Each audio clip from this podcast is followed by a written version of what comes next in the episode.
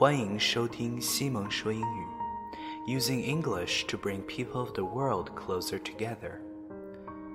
常待在一个地方，我们会以为身边的就是整个世界，我们的世界会变得越来越小。这里，Simon 用英语为你打开另一个世界。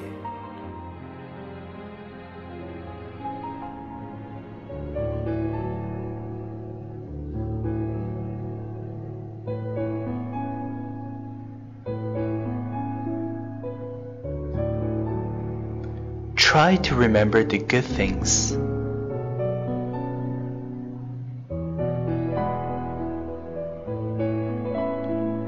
When times become difficult, and you know they sometimes will, remember a moment in your life that was filled with joy and happiness.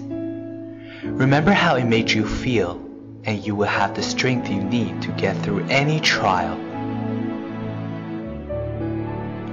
When life throws you one more obstacle than you think you can handle, remember something you achieved through perseverance and by struggling to the end. In doing so, you find you have the ability to overcome each obstacle brought your way. When you find yourself drained and depleted of energy, remember to find a place of sanctuary and rest. Take the necessary time in your own life to dream your dreams and renew your energy, so you'll be ready to face each new day.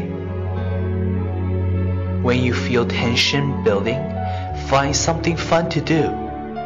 You'll find that the stress you feel will dissipate and your thoughts will become clearer.